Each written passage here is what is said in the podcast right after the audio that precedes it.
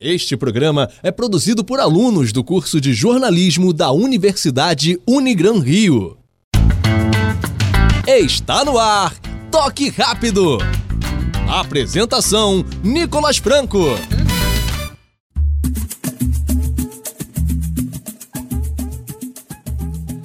Boa tarde, está no ar o Toque Rápido, a sua mais nova mesa redonda da Rádio Serra Verde 98,7 FM, em parceria com a Unigran Rio. E para me ajudar com o programa de hoje, estou aqui com meu time de comentaristas: Paulo Rogério, Ricardo Souza, Henrique Gomes e Matheus Neto. Boa tarde, galera. Flamengo se prepara para enfrentar o Atlético Mineiro. Informações: Matheus Neto. Boa tarde, Nicolas. O Flamengo chegou na tarde de ontem em Belo Horizonte, onde enfrenta amanhã o Atlético Mineiro. Sem Diego, pois o Meia tomou o terceiro cartão amarelo diante da equipe da Chapecoense, pela quarta rodada do Campeonato Brasileiro. O meio-campo deve ser formado por Coelar, Arão e Arrascaeta. O detalhe é que o Arrascaeta possui um retrospecto muito bom contra o Atlético Mineiro. Na época do Cruzeiro, ele marcou seis vezes e deu quatro assistências contra o Galo. Outra notícia do rubro-negro é que o atacante colombiano Fernando Uribe está na mira do Santos e é um nome que agrada o muito técnico Sampaoli. Obrigado, Matheus.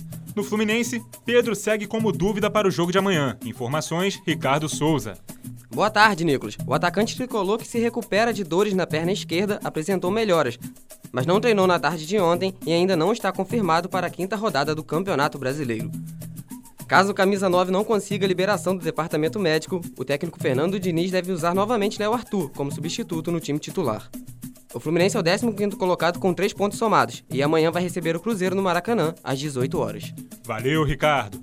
Vasco tenta a primeira vitória no campeonato em dia de estreia de Luxemburgo. Informações: Henrique Gomes.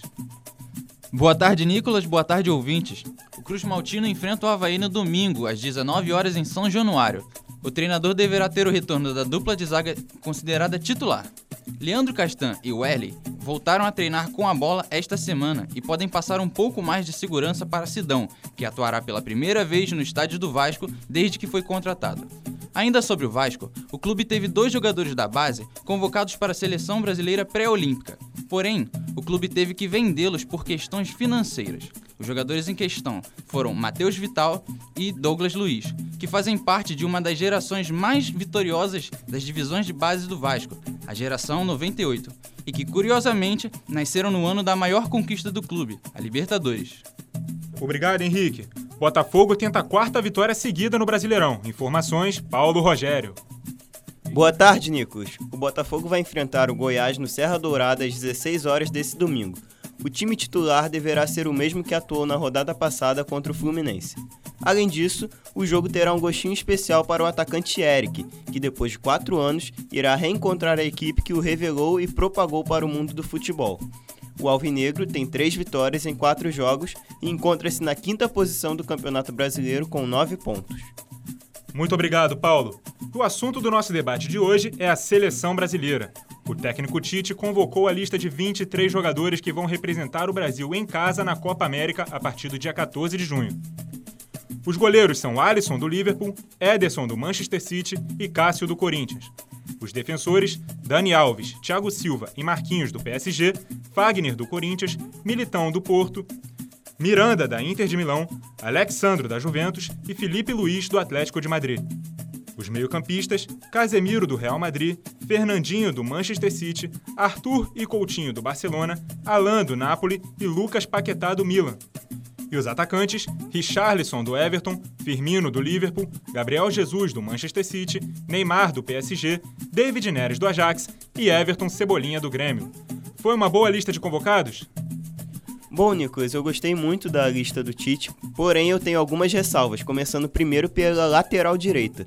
Eu não gostei muito do nome do Fagner, para mim o Daniel Alves tinha que ter sido chamado mesmo, mas do reserva eu acho que o Tite poderia ter optado ou pelo Danilo do Manchester City ou até mesmo o Éder Militão jogar pela lateral direita e puxar o Dedé como um novo zagueiro. É, além disso, tínhamos, tínhamos a opção do Fabinho também, que é outro jogador versátil. Esse poderia vir na vaga do Fagner e até mesmo do Fernandinho para mim. Eu, eu, gosto do Fernandinho, gosto do que ele faz no Manchester City. Para mim foi o melhor primeiro volante nessa temporada na Premier League. Porém, com a camisa da seleção brasileira, Pra mim, ele não, ele não tem mais, ele não teria mais chances, porque ele já veio de duas copas, vem de falhas constantes com a amarelinha, então eu já cortaria esse nome da, das convocações. Bom, Paulo, você disse que o Fernandinho não seria mais convocado de acordo com a sua opinião, né? Mas eu acho que o Fernandinho sim tem que ser convocado, porque ele é um dos melhores volantes da atualidade. E se ele tá jogando muito bem no seu time, ele tem que ser convocado sim, ganhar outro voto de confiança. E o Tite vai saber conversar com ele, vai saber explorar o melhor dele. É, eu senti falta muito também do Fabinho. O Fabinho fez uma excelente temporada no Liverpool e poderia sim ser convocado até mesmo na lateral direita, no lugar do, do Fagner, porque ele faz muito bem essa função. É, bem, bem explicado aí pelo Ricardo e pelo Paulo, o detalhe, na realidade, é para mim muito a ausência do Dedé, né? Do Dedé e talvez do Fábio, né? O Fábio como terceiro goleiro no lugar do Cássio, mas o Dedé seria uma grande oportunidade para ele mostrar o grande futebol que ele tem com a camisa da seleção brasileira no lugar do Éder Militão. Meu ver, tem essa ressalva do Dedé, o Fabinho também vem jogando muito bem, poderia entrar no lugar do, do Fagner e o Fábio no lugar do Cássio são, seriam as minhas três ressalvas aí que o Tite poderia ter convocado esses nomes. Mas você tiraria o Éder Militão para a entrada do Dedé? Eu concordo com você que o Dedé tinha que estar na lista, porém eu tiraria ou Miranda ou Fagner. Como eu disse, se eu, caso eu tire o Fagner, eu passaria o Éder Militão para a lateral direita. É, e visto que nessas listas de amistosos pré-Copa América, o Tite nunca convocou Thiago Silva e Miranda juntos. E pela primeira vez ele convoca e já para a lista final da Copa América. Eu não gostei muito disso, por mais que são, sejam dois bons zagueiros. Eu acredito que o Dedé vem mostrando mais potencial do que o Miranda, por exemplo. Com certeza, na parte ofensiva, principalmente, é um jogador que, que faz gols, né? um zagueiro que faz gols, vai, vai para a grande área, enfim. É, tem um bom preparo físico e principalmente tem muita técnica. O jogador Dedé, com certeza, no lugar do Miranda ou do Militão. Eu preferia tirar o Militão, mas porque eu tenho mais a, a confiança no Miranda devido a ter anos de, de seleção brasileira. Agora, é, o Dedé realmente não poderia faltar nessa lista. É, eu concordo com vocês em relação ao Dedé. Nesse caso, eu acho que eu tiraria o Miranda da Inter de Milão. E eu também senti muita falta do Marcelo e do Lucas Moura. Nesse caso, eu acho que eu tiraria o Everton Cebolinha do Grêmio, que por mais que ele esteja jogando muito, acho que o Lucas Moura está fazendo uma ótima temporada e merecia pelo menos esse voto de confiança. Eu acho que eu convocaria ele.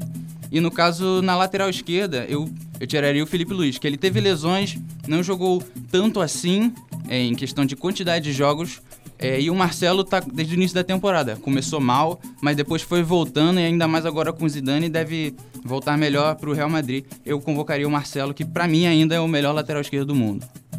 Bom, Henrique, eu concordo com você sobre o Marcelo, que deveria sim ser convocado, e eu também tiraria o Felipe Luiz. Para a Copa do Mundo, eu teria mantido o Felipe Luiz ao lado do Marcelo, só que nessa Copa América eu já mudo o meu pensamento porque a temporada do Felipe Luiz não foi tão boa tanto quanto a, a temporada do Alexandre. Então eu acho que a dupla de laterais esquerdos para essa Copa América deveria ser Marcelo e Alexandre também. Bom, outra crítica que eu gostaria de fazer nessa, nessa lista é o nome do Coutinho. Esse nome não me agrada, ele fez uma temporada muito ruim, muito abaixo do que ele pode. E nas últimas convocações, principalmente na última né, desse ano, ele não agradou, jogou ali no meio-campo, caindo um pouquinho para o lado esquerdo, auxiliando o Paquetá ali, ele e o Paquetá alternando. Não me agradou e eu acho que teríamos outras opções para a posição dele, como por exemplo o Felipe Anderson, que tudo bem que no West Ham ele joga um pouquinho mais aberto pela esquerda, seria a posição do Neymar, mas eu não vejo problemas em ele cair por dentro e fazer a função do Felipe Coutinho ou até mesmo chamar o Fabinho, que faz essa posição do meio de campo, por mais que não seja esse meia mais avançado, mas ele poderia atuar mais recuado e o Tite jogar com outro meia mais à frente, como por exemplo o Lucas Paquetá. Falando do Felipe Coutinho, né, realmente é, é uma. Não, é uma surpresa, porque o Tite já vinha contando com ele, mas ainda assim não fez uma grande temporada. Acredito que foi um pouco de confiança com meritocracia, né? Com alguns jogadores que tiveram mérito de estar na seleção, boa parte, inclusive, mas jogadores também de confiança do Tite. Né? Então, portanto, por isso que o Tite fez essa mescla. E o detalhe, na realidade, dessa, dessa lista, né? É o Neymar, né? O Neymar é sempre uma incógnita aí com relação à seleção brasileira, porque a gente não sabe se é o melhor Neymar que está por por vir ainda, né? Porque ele tem essas confusões, é, essa briga com torcida, briga dentro de campo com alguns jogadores do, do próprio Paris Saint-Germain. Então, portanto, de repente, não sei se seria o melhor Neymar. Porém, nessa Copa América vai contar com Daniel Alves, vai contar com Marquinhos e Thiago Silva, jogadores que ele atuou junto no Paris Saint-Germain. Talvez seja um ponto positivo para o Brasil ser campeão da Copa América. Sobre a questão do Neymar, é, eu acredito que o Neymar no auge não há ninguém melhor do que ele, além de, claro, Messi e Cristiano Ronaldo. Mas se ele vier atuando o máximo, dando o máximo de si, acredito que o Brasil tem muito a ganhar com isso e é sim um dos favoritos a vencer a Copa América. Bom, e continuando falando do ataque da seleção brasileira, eu gostei dos nomes que o Tite convocou, eu só trocaria um nome que seria o Everton Cebolinha, que para o lugar dele eu chamaria o Lucas Moura.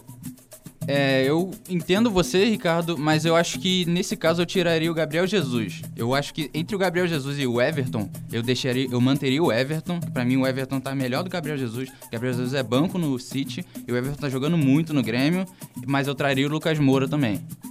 Concordo plenamente, Henrique. É, eu também levaria o Lucas Moura e tiraria o Gabriel Jesus. E para essa função de um 9, um, um centroavante reserva, eu usaria o Richardson, que já atuou nessa posição tanto no Everton quanto na seleção brasileira e foi bem. Então, por mais que não seja a posição de origem dele, acredito que ele funcione bem ali e possa agregar mais do que o Gabriel Jesus em si. Bom, foi falado aqui que usariam o Richarlison, improvisado para a reserva do Roberto Firmino. Eu não gosto muito dessa alternativa, já que eu convocaria o Richarlison sim para a seleção, mas eu acho que ele vem se firmando, principalmente pelas partidas que ele vem fazendo na ponta direita. Então, fazer um improviso na seleção de um jogador que não, que não atua nessa posição, já atuou, pode atuar, mas que não é um especialista na função, eu não vejo isso com bons olhos. O Gabriel Jesus ele é reserva sim no Manchester City, mas ele é muito parecido com o Firmino. Eu acho que pode quebrar o ritmo se você colocar um jogador diferente, até porque o Richarlison, na minha seleção, seria titular na ponta direita. Então, se você não tem o Firmino e tira o Richarlison da posição, você está tá mexendo em duas posições para consertar uma. Então, esse tipo de alternativa não me agrada muito. Eu convocaria o Gabriel Jesus, sim. Exatamente, Nicolas. Eu também é, deixaria o, o, Gabriel Jesus e a troca que eu faria seria em cima do Everton, que eu acho que o Lucas Moura é mais jogador que o Everton e deixaria o Gabriel Jesus no, no banco do Firmino, que o Firmino mostrou que tem mais capacidade para ser o 9 da seleção brasileira. E por hoje é isso, pessoal. Chegamos ao fim do Toque Rápido, sua mais nova mesa redonda da Rádio Serra Verde 98,7 FM em parceria com a Unigran Rio. Muito obrigado a você que nos acompanhou e até a próxima.